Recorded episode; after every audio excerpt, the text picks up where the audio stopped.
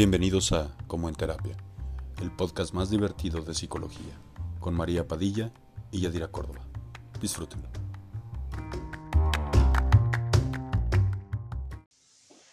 Hola amigos, hoy estamos en nuestro capítulo número Siete. Y estamos aquí otra vez, mi queridísima amiga Yadira Córdoba. Y María Padilla. Muy bien. El tema de hoy es adicciones. Por ahí alguien nos decía, ¿nos puede- ¿me pueden dar un poco de, de tips y de consejos para dejar eh, alguna adicción? Bueno, pues hoy estamos atendiendo a ese, a ese amigo. Em, ¿Qué es una adicción? ¿Lo dices tú o lo digo yo? Lo dices tú, mi querida María. Una adicción es, primero que nada entendamos, una enfermedad. ¿Ok? Es una enfermedad que genera dependencia hacia alguna persona, sustancia o actividad. Hay, me, me gustaría que habláramos un poquito antes de adentrarnos en la adicción sobre los niveles de, de uso de las sustancias, personas, bla, bla, de todo esto que les estamos comentando. Existe el nivel de uso, el nivel de abuso y el nivel de adicción. Por ejemplo, usar es yo me fumo un cigarro de vez en cuando cuando salgo con mis amigos, ¿no? Uno, dos, listo. Abuso es no fumo cotidianamente en mi, en mi día a día, pero cuando salgo con mis amigos me acabo tres cajetillas. Ya estoy abusando de la sustancia. Y adicción ya es la enfermedad, ¿ok? Ya es la que se considera la enfermedad en la que se consume compulsivamente algo y se depende de eso. ¿Quedó Así clarísimo? es. Absolutamente. Amiga, ¿a qué podemos hacernos adictos? Híjole, pues en realidad yo creo que nos podemos hacer adictos a- cualquier cosa que nos genere un poco de eh, ese placer que te ayude a evadirte de otras cosas. Pues puede ser al alcohol, puede ser a, a- a narcóticos. O sea, hablábamos de sustancias, ¿no? Sustancias. Alcohol, narcóticos, café, este... Chocolate, carbohidratos, comida. em, los narcóticos, pu- bueno, las, las drogas pueden ser marihuana, por más naturales que sean, sabemos de lo que hablamos cuando estamos hablando de drogas, ¿no? Exacto. Este, tabaco, marihuana, cocaína, o sea, hay drogas sintéticas, drogas naturales, pero igual nos, Que le nos llaman provocan una drogas adicción. duras y drogas blandas, ¿no? Exactamente. Este, pero al final, si necesitas de ello, entonces, amigo, tienes una adicción. Ok. Actividades. ¿A qué tipo de actividades? Porque luego me dicen, María, yo hago ejercicio cuatro horas al día, todos los días.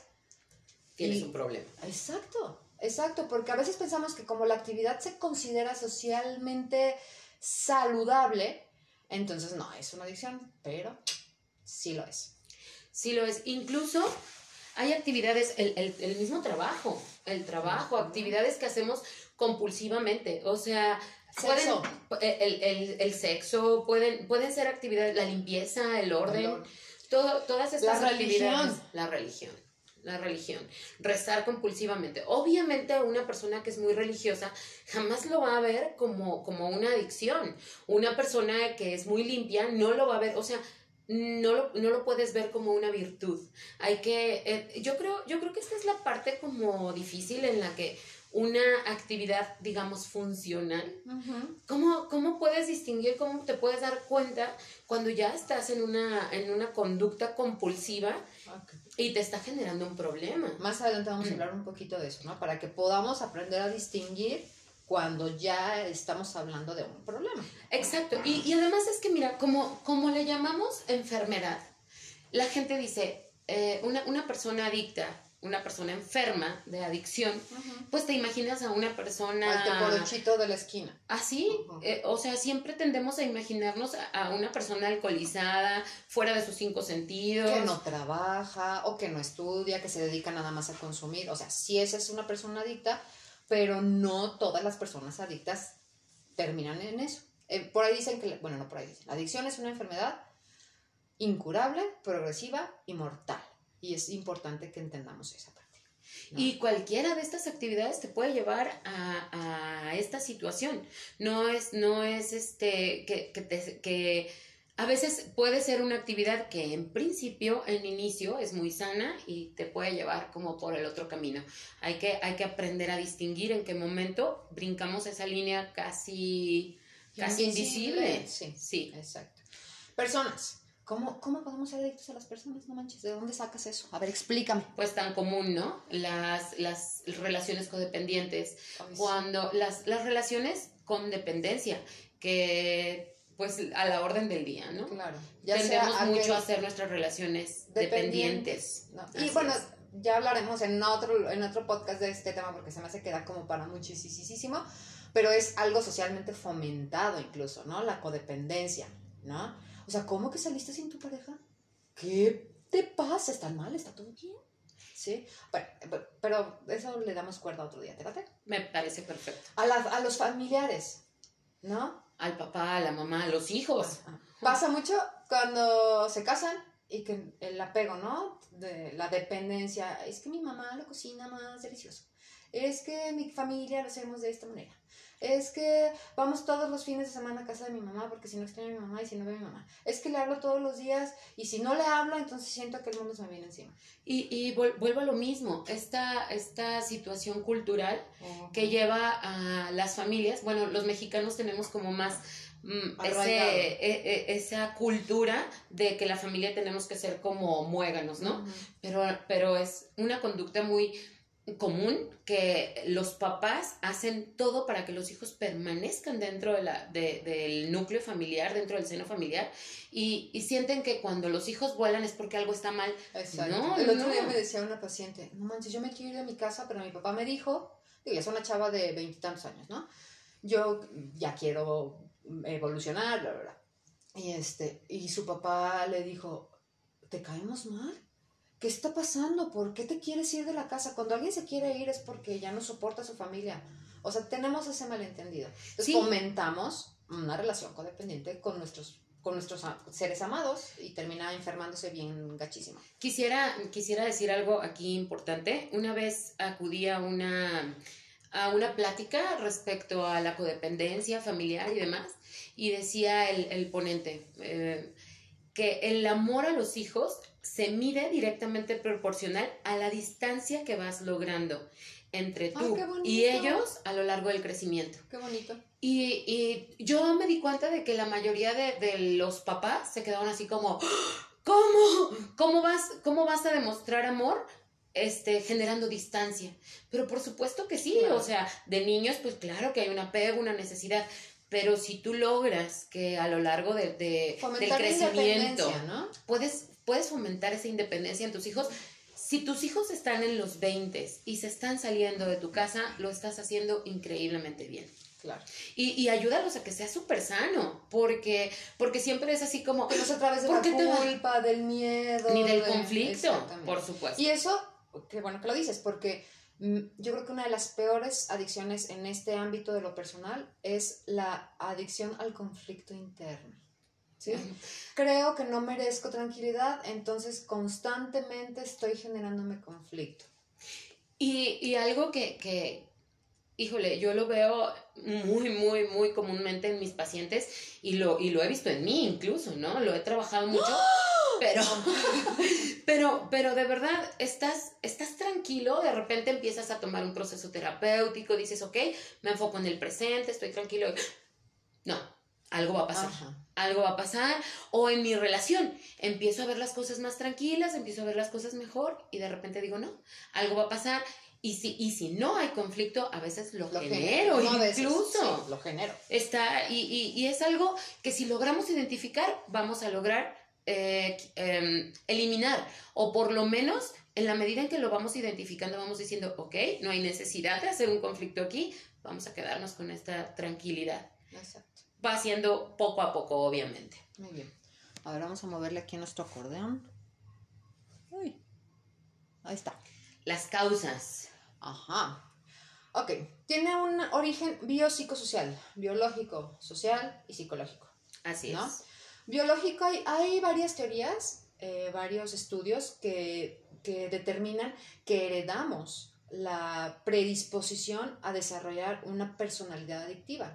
O sea, no una, no una objeto específico eh, al que nos vamos, o sea, si mi papá es alcohólico no quiere decir que yo voy a ser alcohólica. Si yo heredo eso, a lo mejor yo soy adicta al ejercicio, ojalá, pero ay, no, no no, No, funcionaba así. tampoco. No, no, no.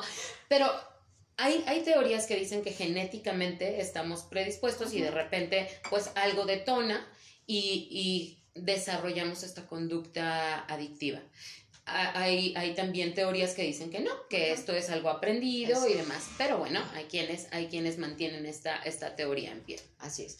Otro elemento, el social, ¿no? Cuando estamos chavos, que es como una de las partes, de las etapas más vulnerables, pues muchas veces por, por pertenecer a un grupo, adoptamos alguna, pues yo, yo por ejemplo, yo empecé a fumar a esa edad, ¿no? En los 15, que eh, tus hermanos o tus amigos, si estás en esa onda y si tienes esta predisposición a, a, desarrollar alguna adicción, pues se te prende. En la adolescencia es muy común, ¿no? Que tomes, que, que, bebas alcohol como para entrar en el, en el mismo...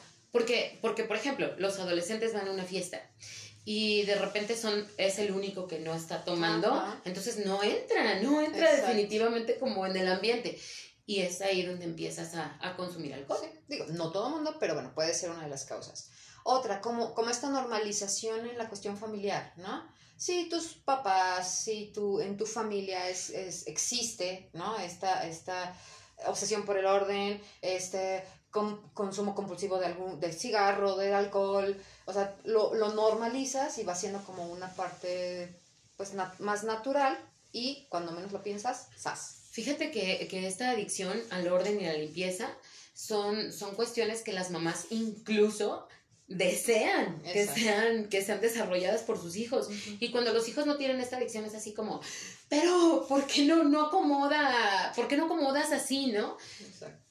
Es, sí, sí es todo un rollo como decir, híjole, creo que esta conducta que yo consideraba la más sana en mi vida es, es una conducta es patológica. Exacto.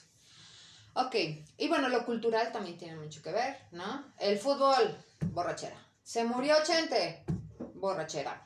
Eh, tendemos mucho a la celebración en el consumo de sustancias que no necesariamente, forzosamente te convierte eso en un adicto, pero si tienes la predisposición, es, es normal que tiendas a ese tipo de cosas. ¿no? Fíjate que, que de hecho se dice que las personas que somos hijos, de personas adictas, que, que, venimos de, de, papás adictos, eh, nacemos así con una C de la codependencia. y, y, si somos codependientes, pues nacemos con un carácter muy inclinado a, a la adicción. Entonces sucede que cuando, cuando somos hijos de, de parejas, eh, alguno, que hubo alcoholismo en la casa, que hubo un problema de adicciones, en, en, nuestra infancia suelen haber ciertos vacíos. No se trata de que tu papá o tu mamá fueron malos papás, ni mucho menos, pero obviamente uh, pues dentro, de, dentro de la adicción, pues hubo una falta de atención al menor, ¿no? Entonces, esa falta de atención deja de repente unos vacíos, unos huecos que mm, eh, teóricamente, y yo lo he visto mucho, la verdad es que sí lo compruebo, uno de adulto intenta llenar esos vacíos y por lo general suele ser a través de la pareja. O sea, sueles, sueles intentar llenar esos, esos vacíos a través de la pareja. Y si no lo haces a través de la pareja, buscas alguna otra, alguna otra adicción, adicción que puede ser objeto de adicción. Una, ajá, una actividad, cualquier cosa, ¿no? Pero, pero básicamente yo creo que, que, tiene que ver con esto. Y no sé si te acuerdas que cuando hicimos nuestra especialidad nos decían que la base de la, de la adicción es como la increíblemente baja tolerancia a la frustración que se tiene actualmente. Sí. Sí, bueno, actualmente y que a lo mejor habrá personas muy tolerantes, que también es muy malo, pues, pero, pero en general, ¿no? No, no, no se me hace que sea algo como, algo como tan nuevo la, la, intolerancia la frustración, o sea, la vida está llena de un millón de cosas que te frustran y si no aprendes a manejarlo, si no lidias con esa emoción desagradable, pues lo más fácil es sumergirte en algo que te haga no verlo. Yo recuerdo un maestro que nos decía que ahora la tolerancia a la frustración es mucho más baja porque mira, incluso antes, cuando éramos bebés, mm, pues, ¿qué pasaba? El bibi, ¿no? Empezabas a llorar y entonces la mamá se, se, se, calaba aquí la leche y no, quedó caliente, entonces ahora hay que enfriarla. Y, y incluso en eso tan básico te tenías que esperar un poquito más. Ahora no. O sea, ahora es el micro, 30 segundos, queda perfecto, ahí te va. Y realmente pues la vida actualmente está diseñada para ser más rápida. O sea, quiero esto y lo quiero ya. Antes te tenías que esperar a que te llegara la carta por correo, a que te llegara el mensaje, o sea... Todo era menos inmediato, ¿no? Menos inmediato. Del, desarrollo de la paciencia, de la tolerancia y la frustración, tal cual como lo estás, lo estás diciendo, es un punto muy importante. Y es verdad que ahora, ahora la tolerancia a la frustración pues ha bajado muchísimo por este, por este estilo de vida que estamos llevando. Entonces aguas con eso, papás y, y uno mismo como adulto, ¿no? Claro. Tratar de trabajar con, como con mi tolerancia a la frustración, que a veces tenemos... ¿Sabes cuál es el mejor ejercicio para la tolerancia a la frustración? Salirte a manejar en hora pico al periférico. Ahí te vas a la desarrollas porque la desarrollas no Un día de furia. Sí. no me inventes. Sí. Ok, bueno, ya nos brincamos un poquito a la parte psicológica, ¿no? Es lo que, lo que ya les estaba diciendo ahorita. Tenemos este vacío existencial, tenemos inhabilidad para manejar emociones desagradables, intolerancia a la frustración, nuestras creencias nos, nos hacen, nos permiten, ¿no? Eh, em, pues eh, tener una actividad en una manera tan frecuente hasta que logramos depender de ella. Así es.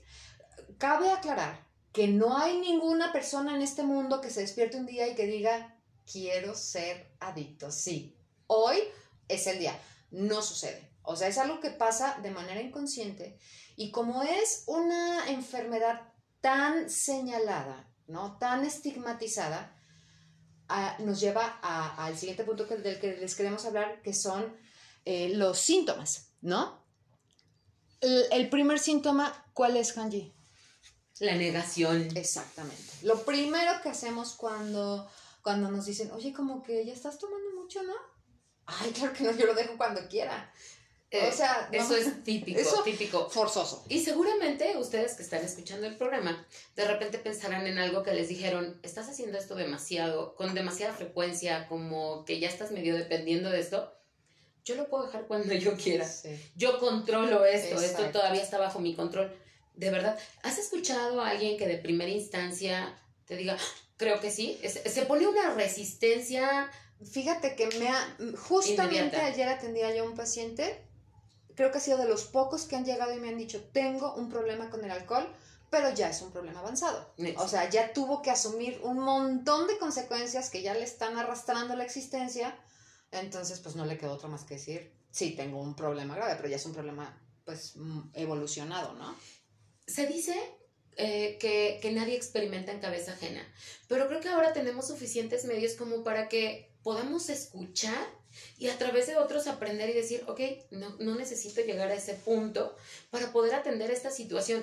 A veces eh, tocar fondo es algo de verdad lamentable. Hay quienes tienen que tocar un fondo pues, muy profundo por ahí para poder llegar y decirte esto. El fondo no tiene fondo. Así es. ¿no? Entonces podemos llegar a niveles este, impensables. Y como no andamos como te por ochos en la esquina, o como funcionamos, entonces nos cuesta trabajo aceptar que tenemos una adicción. Y es que realmente creo que es algo muy complicado. O sea, sí, ¿cómo, ¿cómo te das cuenta de que la actividad que te está llevando a, a sentirte mejor se está convirtiendo en el mayor problema de tu vida. Exacto. Está... Es, difícil de aceptar. Difícil. Si, yo nada más tengo el fin de semana para sentarme y, eh, trabajé toda la semana, ¿a quién le hago daño? ¿no? O sea, es el único momento en que, me siento para Mí, y, es lo que me relaja. O sea, todo, hay todo un speech que si, que si los juntáramos a todos se darían cuenta cómo pues pareciera que, hay un guion, ¿no? Que, la mente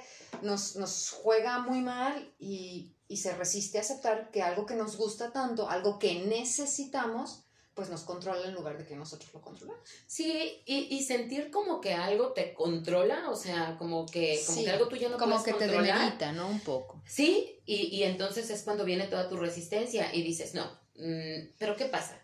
¿Qué pasa, Hani, cuando, cuando llega alguien y te dice, es que me dicen que tengo un problema con el alcohol, con la marihuana, con, con el sexo? O sea, mi esposa dice que yo tengo un problema con el trabajo, con el, con el ejercicio, ¿no? Con lo que sea. Y tú dices, pero es que yo no siento que tenga ese problema. Aquí, aquí es importante esto, o sea, no, no, no es encasillar, no es señalar, no se trata de eso, se trata de tu salud, de tu salud física, de tu salud emocional, ¿no? Es, como cuando dicen, ay, traigo la boca muy cerca, ¿no, ¿no tendré diabetes? Tengo muchas, tengo hormigueo, o sea, tenemos síntomas, ¿no? Que, que nos es fácil reconocer porque tienen que ver con otro tipo de patologías que no son mentales. Cuando se trata de la salud mental tenemos mucha más resistencia porque tenemos muy poca educación al respecto, entonces tendemos a estigmatizarlo porque creemos que estar enfermos es igual a una debilidad o algo así, ¿no? Y es que básicamente... Esto o algo voluntario. Esto que decíamos, no hay que satanizar ni glorificar una conducta adictiva. Exactamente. Como, como, como, como la gente glorifica una, una actividad. Pues aquellas actividades que son este, más más socialmente aceptadas. El ejercicio, eh, es que no manches, veme, ¿no? O sea, yo hago el super ejercicio todos los días y lo hago durante tres o cuatro horas y eso tiende a ser como, ay, qué padre, pues, ¿qué te dije yo hace rato? Ojalá fuéramos adictos al ejercicio. O sea, cuando no, eh, cuando es algo que te cuesta trabajo y lo ves en otra persona, no, no piensas, ay, no manches, esa persona no está controlando esto, ¿no? O el trabajo, ¿no? Es súper productivo, ve la cantidad de lana que tiene, pero se la pasa trabajando día y noche, entonces estás glorificando una conducta nociva. Lo que, lo que decía David hace rato, la verdad es que a mí me, me impactó así, que, que decía, por lo general los ejecutivos de alto rango son personas adictas al trabajo. y, y, es verdad, o sea, tú, tú, puedes decir, yo tengo este puesto y, y, trabajo tantas horas al día y trabajo, sí, pero si tu actividad, cualquiera, cualquiera que estés haciendo, no te está permitiendo disfrutar otras áreas de tu vida, estás en un problema y te va a llevar invariablemente a, a, a un problema. El, el, trabajo, cómo lleva a personas a los infartos, a, al estrés así súper fuerte. Y, la verdad es que por más mm, funcional que pueda parecer una actividad que estás haciendo compulsivamente, échale un ojito, cuestiónatelo un poco y tal vez podrás encontrar algo en lo que puedas em, hacer un cambio. Exacto. ¿Sí? Siguiente síntoma. Ansiedad. Cuando no lo hago, experimento un montón de ansiedad. Tengo una paciente que tiene mm, adicción al ejercicio y otra vez, ¿no? En esta glorificación de que padre y no. Le decía yo, bueno, vamos dejándolo una semana. Una semana no hagas ejercicio a ver qué tal te sientes. Fue, o sea, una, regresó aceptando y diciendo, sí, no, qué horror.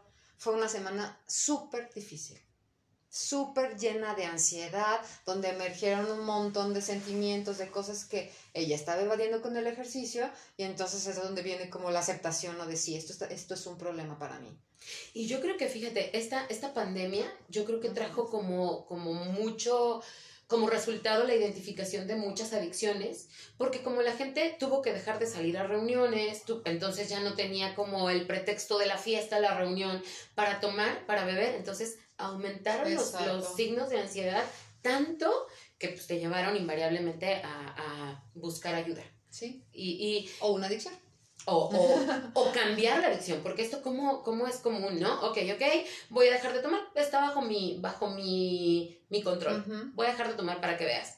Pero empiezas con el cigarro, a todo lo que da, o empiezas con, con el ejercicio, o, lo, lo, cambias por alguna otra. Me gustaría eh, hacer énfasis en esto que estás diciendo. El problema es la conducta adictiva, no, o sea, no el objeto. Puedes hacerte adicto a lo que sea, ¿sí? Entonces, con lo que hay que trabajar es con la conducta adictiva para no ir de una en otra, en otra, en otra. O sea, al final es un mecanismo evasivo, ¿no? Entonces, es, es importante que se trate.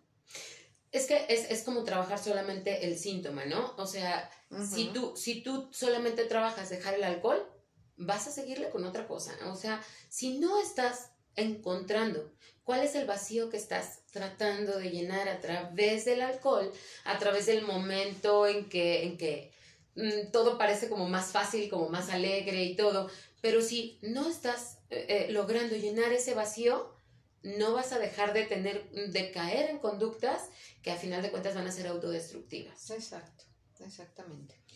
Ok, ¿qué otro síntoma, Hanji? Que organizas toda, toda tu vida en torno a esa adicción. Exacto. ¿Sí?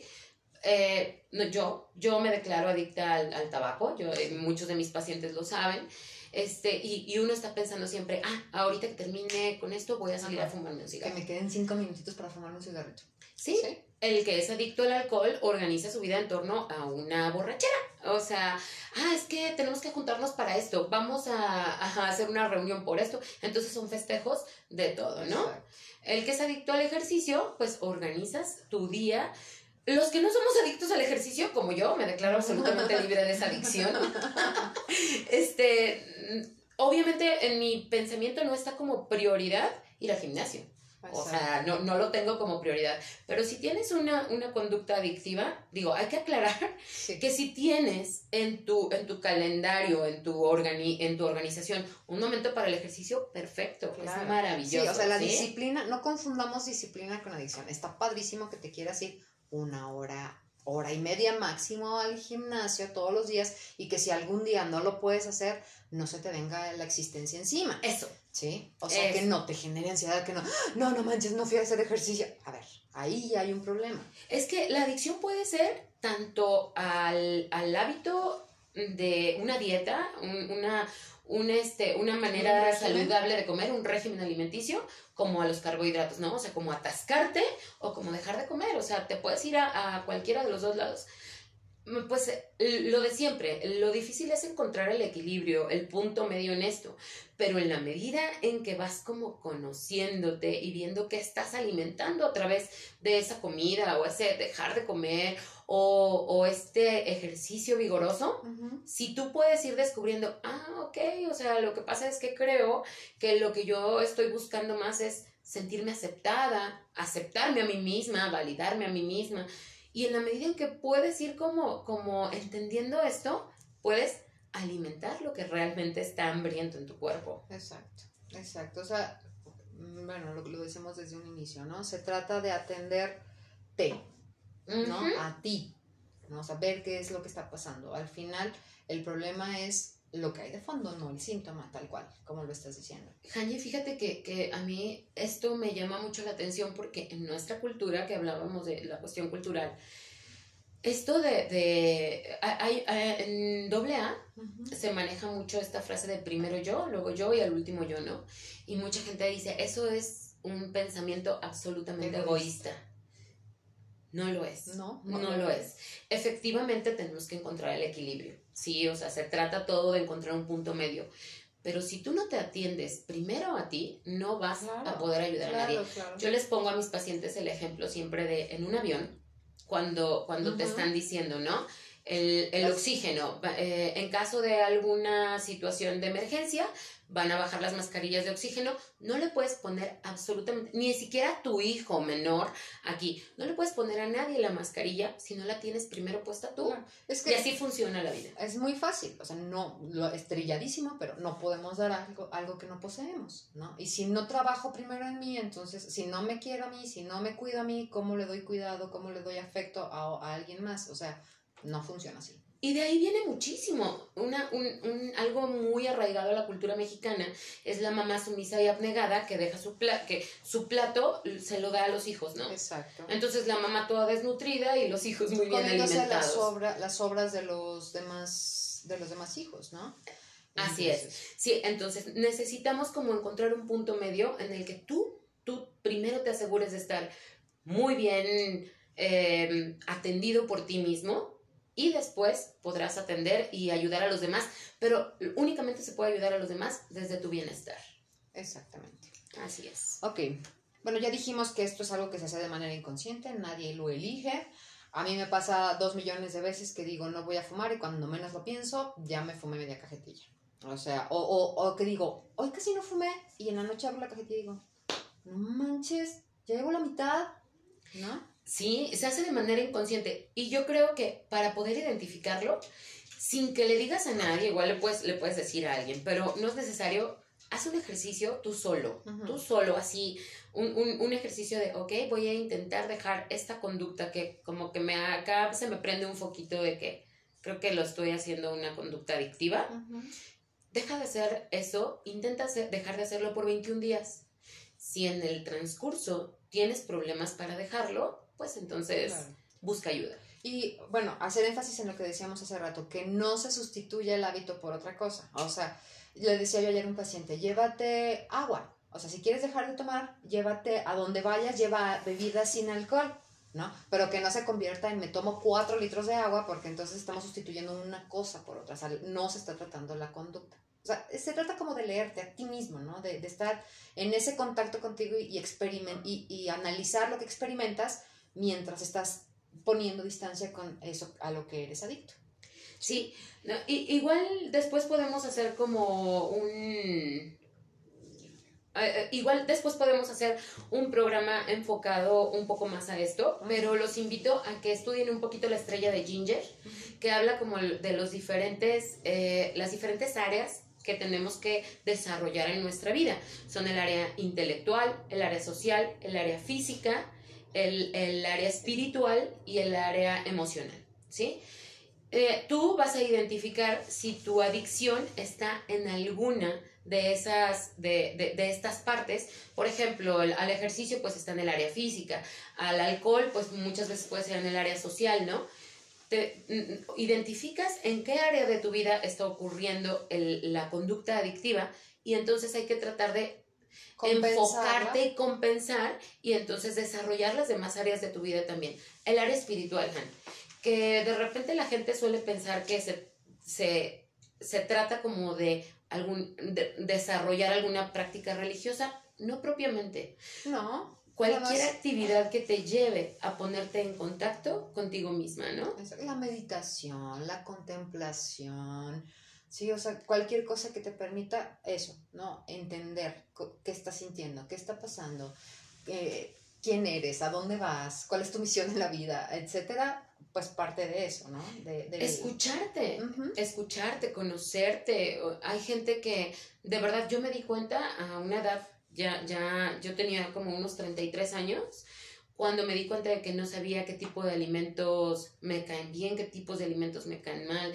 cuando, cuando eres capaz de verte a ti mismo y decir, ah, este es mi color favorito. O sea, porque el otro día hablábamos en parejas de conocer a tu pareja, saber cuál es su color favorito, pero a veces uno no sabe Exacto. Ni, lo propio. Exacto. Y mira, ya nos brincamos justo al, al punto del, de tips, ¿no? Digo, obviamente ya saben, para dejar algo así necesitas acompañamiento. Así ¿no? es. Entonces, Paso número uno, quererlo dejar. Porque si no quieres dejar una adicción, no la vas a poder dejar. Pues cómo, ¿no? Luego, es muy común las familias, ¿no? Oye María, fíjate que fulanito no deja de consumir y, está, y ya roba y ya hace y lo que sea. Ok, ¿él quiere dejar de consumir? Pues no, ¿no? Lo más que podemos hacer es aislarlo, para que deje la sustancia y a ver en esa en ese, eh, desintoxicación, ver si emergen las ganas de dejarlo. Pero si una persona no quiere, o sea, si a mí llegan y me dicen, María, deja de fumar, pues la neta no quiero dejar de fumar, me causa mucho placer. Considero que el problema que me causa no es tan grande como buena adicta y no quiero dejarlo. ¿Sí? Entonces, imposible dejarlo. Básico, aceptarlo y tener la voluntad, querer dejar eso. Ya quieres dejarlo, pues aceptación, ¿no? Como decíamos hace rato, y cuestionarte. ¿De verdad tendré hasta dónde llega mi adicción? ¿Sí? ¿Cuál, es, ¿Cuál ha sido el precio que yo he tenido que pagar por todo lo que acabamos de decir, ¿no? Organizar mi vida alrededor del, cigarro, del, del alcohol, de mi pareja, del sexo, del ejercicio, de lo que sea, ¿no? Cuestiónate. Primero, cuál está siendo el impacto, porque si no somos capaces de identificar el daño que causamos y nos causamos con nuestra adicción, entonces va a ser muy difícil que encontremos los motivos para poderlo dejar, ¿no? Bueno, y por supuesto, eh, algo que siempre se sugiere, sobre todo cuando la adicción es externa, dejar, tratar, poner distancia, ¿no? O sea, si tu adicción es a alguna sustancia, evítala, ¿no? O sea, mantente lejos, ¿no? Es como, yo siempre les, me encanta ponerles este, este ejemplo a mis pacientes. Yo amo el pastel de chocolate, ¿sí?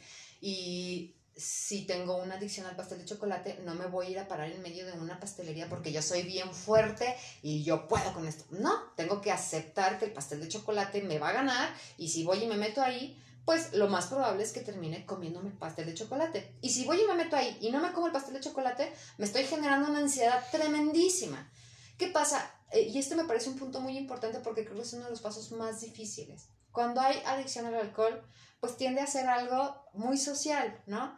Entonces no falta el, el amigo que, ay, ándale, tómate otra o tómate una. ¿Cómo que no estás tomando? Ay, no, no sé qué. Entonces la sugerencia es pon distancia.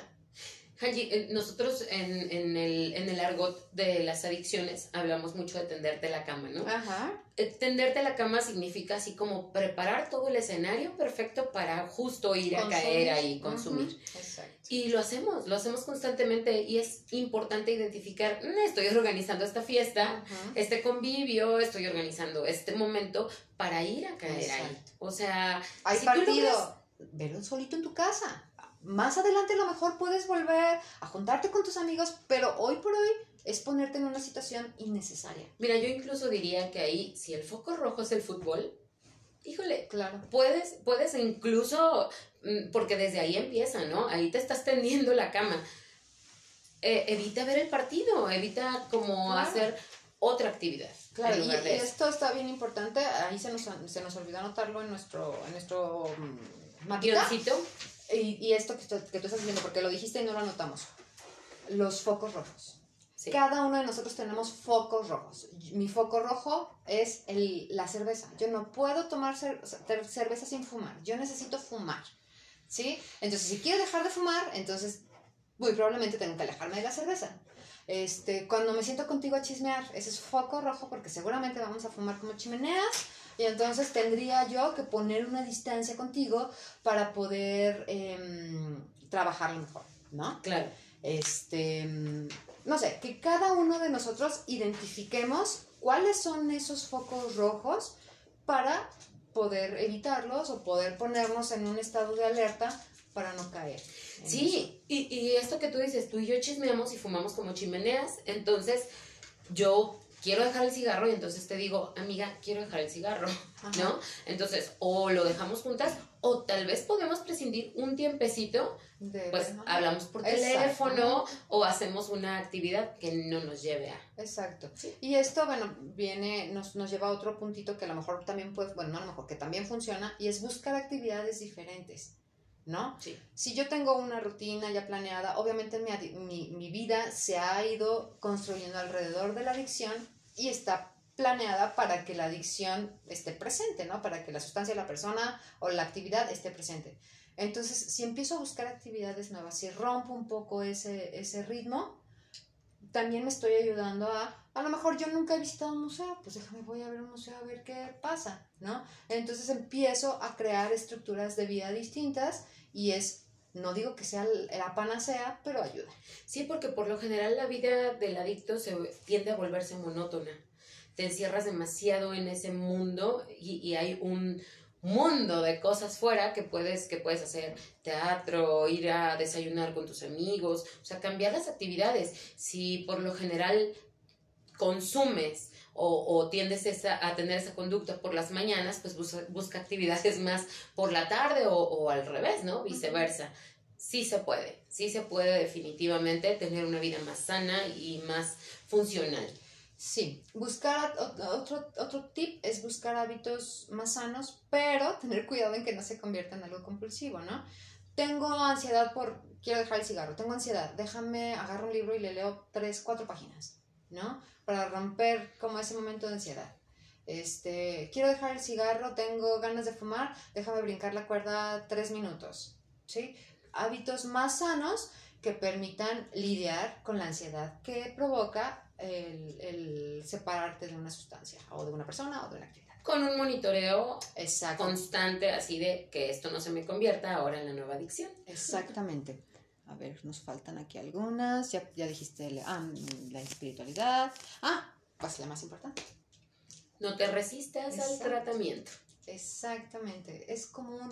Sabes que no estás pudiendo, te- la situación a lo mejor en tu casa está súper adaptada a tu adicción y no puedes, entonces dame chance de internarte un ratito, un poquito, para que puedas, para, para poderte llevar a, a un mejor camino. O, o, sabes que necesitamos traer a tu familia también para que se integren en el tratamiento. No, no sé qué. Es importante que, dicen los alcohólicos anónimos, ¿no? Derrotarte ante la enfermedad, ¿no? Derrotarte ante esta situación y entender que no tienes las herramientas y que hay alguien más que ya estudió para eso o ya pasó por ahí y te puede guiar en, en el tratamiento para vivir mejor. Sí, es que se tiende a ver esto como demasiado, una, una, como, como que esto es, es drástico, esto es que es, un cambio de vida muy drástico. A veces se requiere, a veces se requiere algo drástico para poder terminar y por más que te parezca impensable, ¿cómo voy a dejar de trabajar este tiempo? ¿Cómo?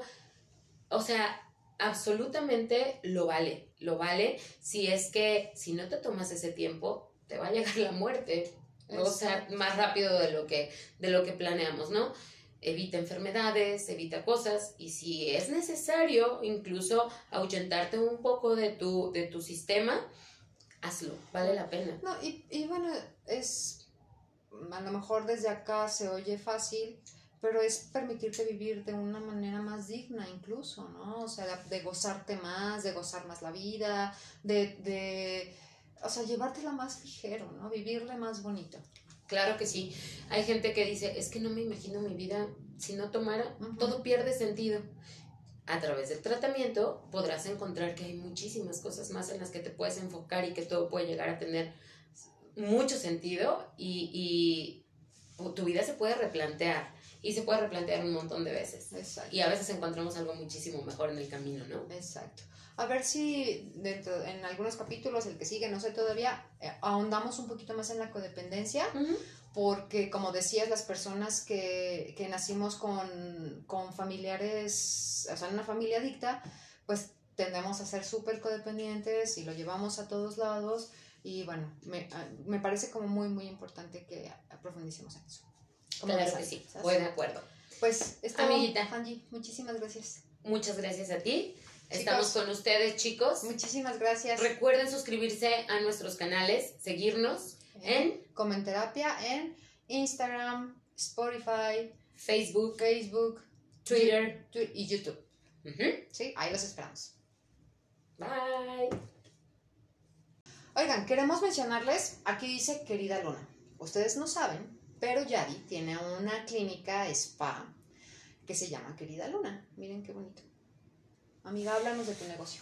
Bueno, aquí en Querida Luna Spa tenemos eh, servicios de tratamientos faciales, tratamientos corporales, la terapia, obviamente.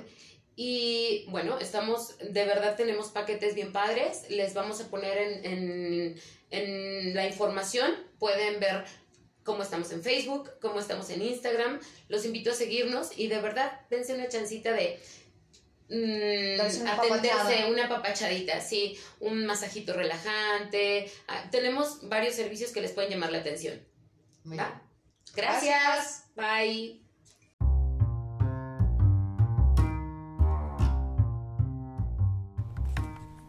Encuéntranos en cualquiera de tus plataformas de podcast favoritos, Spotify, Apple Podcast, Google Podcast. Y síguenos en nuestras redes, Instagram, Facebook, Twitter. También nos puedes encontrar en YouTube. Nos encuentras como en terapia.